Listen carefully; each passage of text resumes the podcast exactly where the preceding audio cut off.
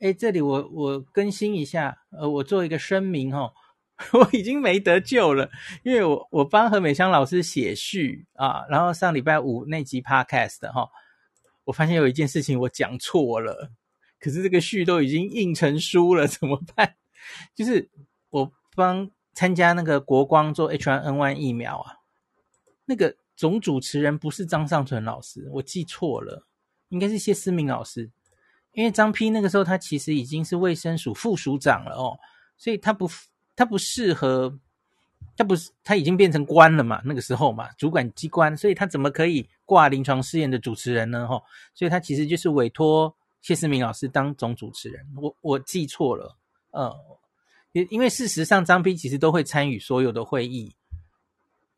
好像应该是说一开始是张丕挂，可是因为张丕去离开医院借调去当官了。所以他不适合继续当，所以他后来就转给谢思明老师，所以应该是这样，这是一个小事啦齁。可是很不好意思，我就写错了，因为谢医师今天有提醒我，哎，好像不是这样哦，我觉得很对不起他们，写错了，应该主持人是谢思明老师才对哦，我有点怕，就是把张批的名字写出来，搞不好会制造他的困扰，这样哈。这里我更正一下哈。大家好，我是林氏璧孔医师。今天是十月三十一号，星期一。每个星期一都是这个罗副署长他会公布在记者会上公布我们啊上周的变种病毒定序的结果哈。那今天有一个应该算是个大消息啊哈，就是 XBB 还有 BF7 这两个变异株啊，已经验都验出了本土的首例，本土。啊、意思就是你没有办法找到他任何他有跟境外移入的人有相关的 history 哈、哦、的的铺路史哦，所以应该已经算是社区感染了哈、哦，所以我们的本土感染出现了变异株哦，原本是几乎九十几 percent 都是接近一百都是 BA four 或 BA five，BA five 为主嘛哦，这一波疫情，那现在还是 BA five 为主，可是我们零星的看到了哦，XBB 跟 BF seven。在国外有一些地方出现的这一些变异株哦，台湾开始抓到了哦。好，那所以我这集会先讲一下那这个案例是怎么样的，然后呢，嗯，国外现在对于这些变种株目前这个研究进度到哪里哈？那再讲一下新加坡 XBB 流行的状况，这大概是今天这一集简单的报告哦。好，这个。我们公布上礼拜啊，哈，那国内这个确，我们上礼拜看起来是验了一百六十五，一百六十五株的定序哦，那其中一百三十九例本土，那境外一路二十六案，全部都是奥密克戎各式各样的家族啦哈。那可是呢，我们说本土里面哈，一百三十四例 BA five，然后呢，三例 BA two，BA two 还有一点点哦。那可是各自验出了一例的 BF7，还有一例的 XBB 这样子哈、哦，本土首例啊。那境外一路呢？那上礼拜有二十六例，那还是多半是 BA5 哈、哦，因为全世界现在 BA5 大概还是过半的状态了哈。十四例 BA5，那可是 XBB 已经开始急起直追喽哈。上礼拜就有五例的 XBB。那在欧美现在比较多的 BQ 家族，倒是上礼拜只有一例哦，一例 BQ 点一，然后五例的 BA 点二点七五，那一例 BA two 这样子吼，大概是这样的状态。那 XBB 这一个本土个案，他是本国籍四十多岁的男性哦，他有接种三剂疫苗，没有接触从国外返台的人士哦。那他八月三十号曾经确诊，哎，请注意是八月三十号，才两个月之前呢，哦。那他十月十五号不到两个月，一个半月，他出现发烧、咳嗽、流鼻水。那十月十七号快筛阳啊，那就医以后，医师评估这个重复感染，哦，确诊。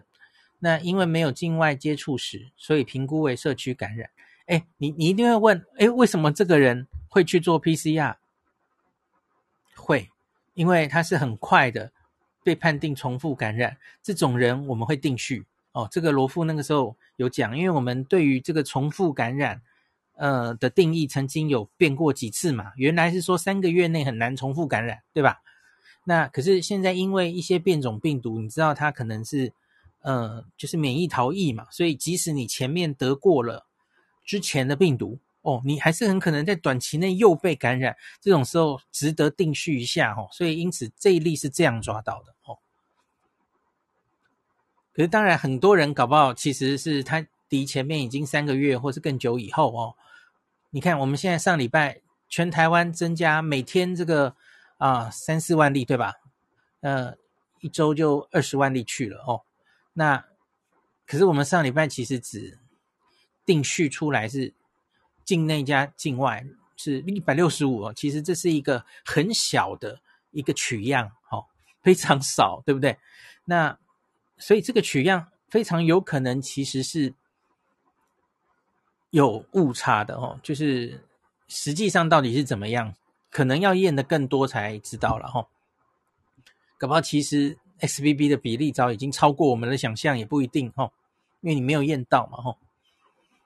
好，那另外 B F Seven 这个本土个案呢，它是南部的本国籍六十多岁女性，一样也是接种三剂疫苗哦。那他是十月十九号发病，当天因为症状就医，PCR 阳性确诊。好，诶，我也不知道这个人为什么会直接验 PCR，是他跑到医院来吗？对啊，因为应该不会每个人都做 PCR 吧？哦，还是是到医院严重的就会做？哈，他是六十岁嘛？哈，他是有重症风险因子的哦。那这个人是第一次啦，哈，他不是重复感染哦。那实验室定序是 BF7，他完全没有国外接触史，而且是南部哦，吼，所以研判就是社区感染，哈。好，所以这个国内这个 BA5 本土个案验出率是九十六 percent，BA2 就只剩两 percent，三例而已啦，吼。那刚刚说境外移入，哈，BA5 还是占一半，过半，五十四点五十四 percent，哈。那上周是没有验出 BQ 家族哈，但验出蛮多 XBB 哈。那这这个今天就总共新增六例的 XBB 境外移入啊。那新加坡两例，印尼、印度、泰国各一例。哇，你看这个就是东南亚哈，东南亚整个东南亚，大家现在是 XBB 都都已经变得蛮流行的哈。那 BQ.1 的境外移入是加拿大，那这些个案都是因为入境有症状，在机场就口水采检验出的哦。他们的症状是发烧、喉咙痛、咳嗽、流鼻水、头痛、呕吐。那其实就跟所有的奥密克戎家族都差不多了哦，喉咙痛为主，很少嗅味觉异常的这种状况哦。那罗一军就说，这个十月二十七号 WHO。有分析新加坡跟印度等国的资料啊，他们认为相较于其他 Omicron 的主要流行株，XBB 其实没有增加它疾病的严重度。那可是有比较高的重复感染的几率哦，reinfection。那可是目前显示的资料，WHO 说了吼，主要它指的是那种感染过 Omicron 之前的变种病毒，比方说是 Alpha 或 Delta。Alpha 或 Delta 的人，然后他后续这次得到 XBB，他前面 BA one、BA five 都没得到哦。那个是新加坡的资料了哈，还有印度这样子哈。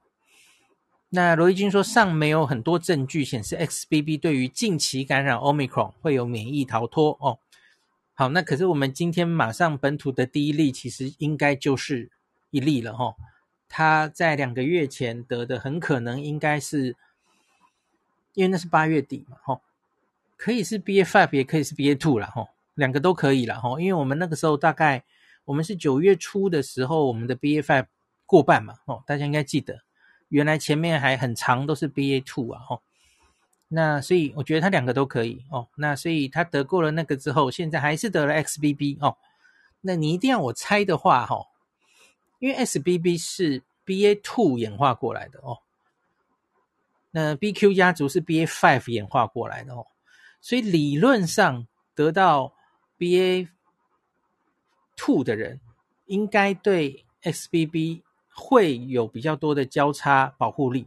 呃，我说的是理论啦，我们应该需要更多资料才能够那证实这件事了哦。那所以我自己是在想，他会不会是 BA.5，然后现在得了 XBB 这样子，离得比较远哦，好像比较 make sense。大家其实可以后续再继续看看了哈。好，那另外世卫这个报告，他还有说哈，他说这个全球已经发现这个很惊人的数字，超过三百九十种奥密克戎的次分支啊，有完没完？三百九十个徒子徒孙了哦。那目前送到全世界的这个基因资料库里面，哦，BA.5 的变异株占比是七十七点一，它还是全球主流株，可是它其实已经降到七十七点一喽，哦。那演化的新型变异株 BQ.1，还有它的子代变异株传播快速哦，受影响的国家病例数持续在增加，BQ.1 目前已经至少在六十五个国家检出，占比是六 percent。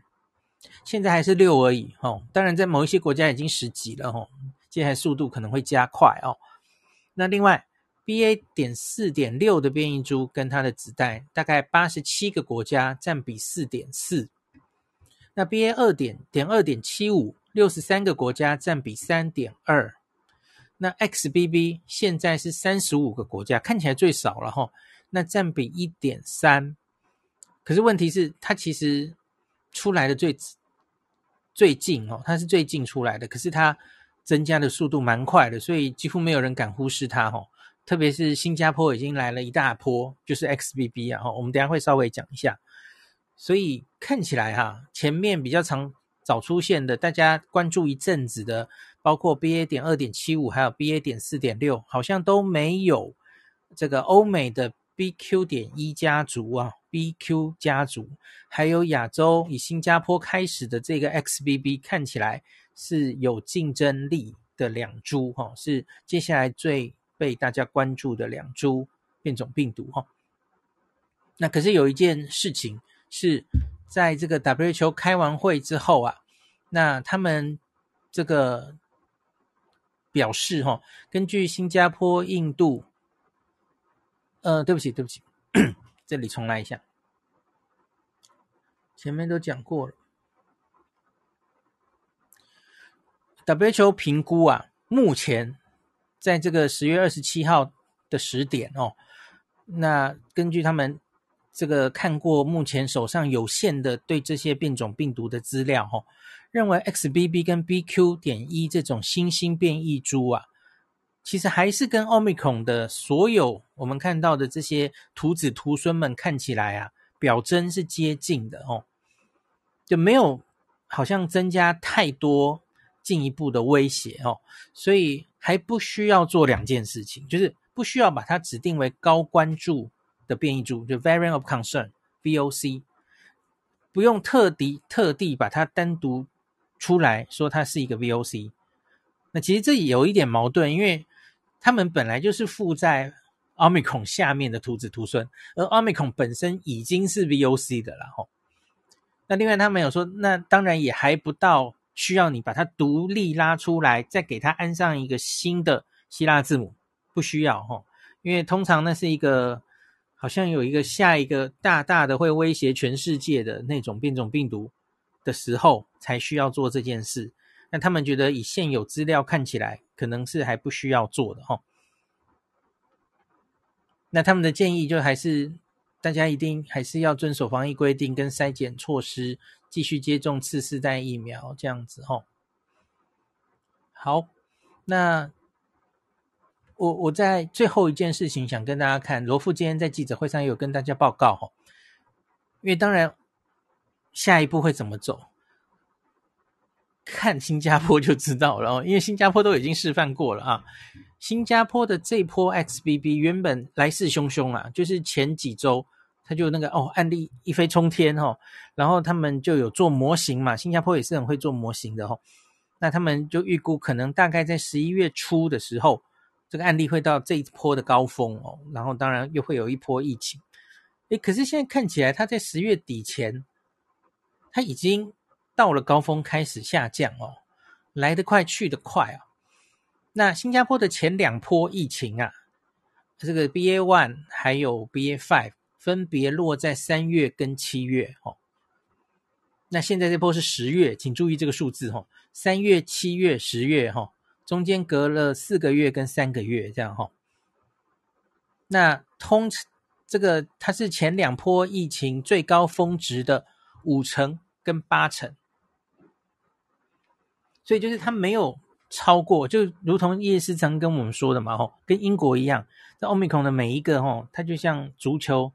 呃，不是足球，足球吗？篮球掉下去再上来的时候，它的动能越来越少，哦，所以弹起来的那个动能就越来越低，这样子哦。新加坡看起来是这样，哈，我今天就去抓了 Our in Data 的这个确诊病例数啊，那它果然就是。最高的就是年初的那一波 BA one，新加坡是发生在三月，那后来七月 BA five，那这个高峰就没有前一波高。那现在的 XBB 哈、哦，发生在十月，那可是又没有前一波高哦。所以可以预期，在很多国家，它大概假如是 XBB 的话，可能会走这个路线了哈。那甚至还有一些初步的资料，新加坡的资料是说，XBB 产生那个重症的比例、住院的比例也没有前面的 BF5 高了哈。可是当然可能还要详细的再看校正一些数据才能才能说了哈。那所以即使台湾要下一波了，现在日本也在讲，然后日本好像两天前也是验出 XBB，然后再猜他们的第八波可能也是。亚洲各国大概都是了哈，因为我们来往比较密切哦。那可是呢，可能会发生在什么时候呢？因为我们就是满，我们假如跟新加坡比的话哈，我们的第一波发生在五月哈，第二波发生在九月，有没有发现？就是晚他们两个月哦，还还蛮准的哦。所以呢，新加坡这个是十月出现 XBB 嘛哈。那我们要出现的话，那可能就是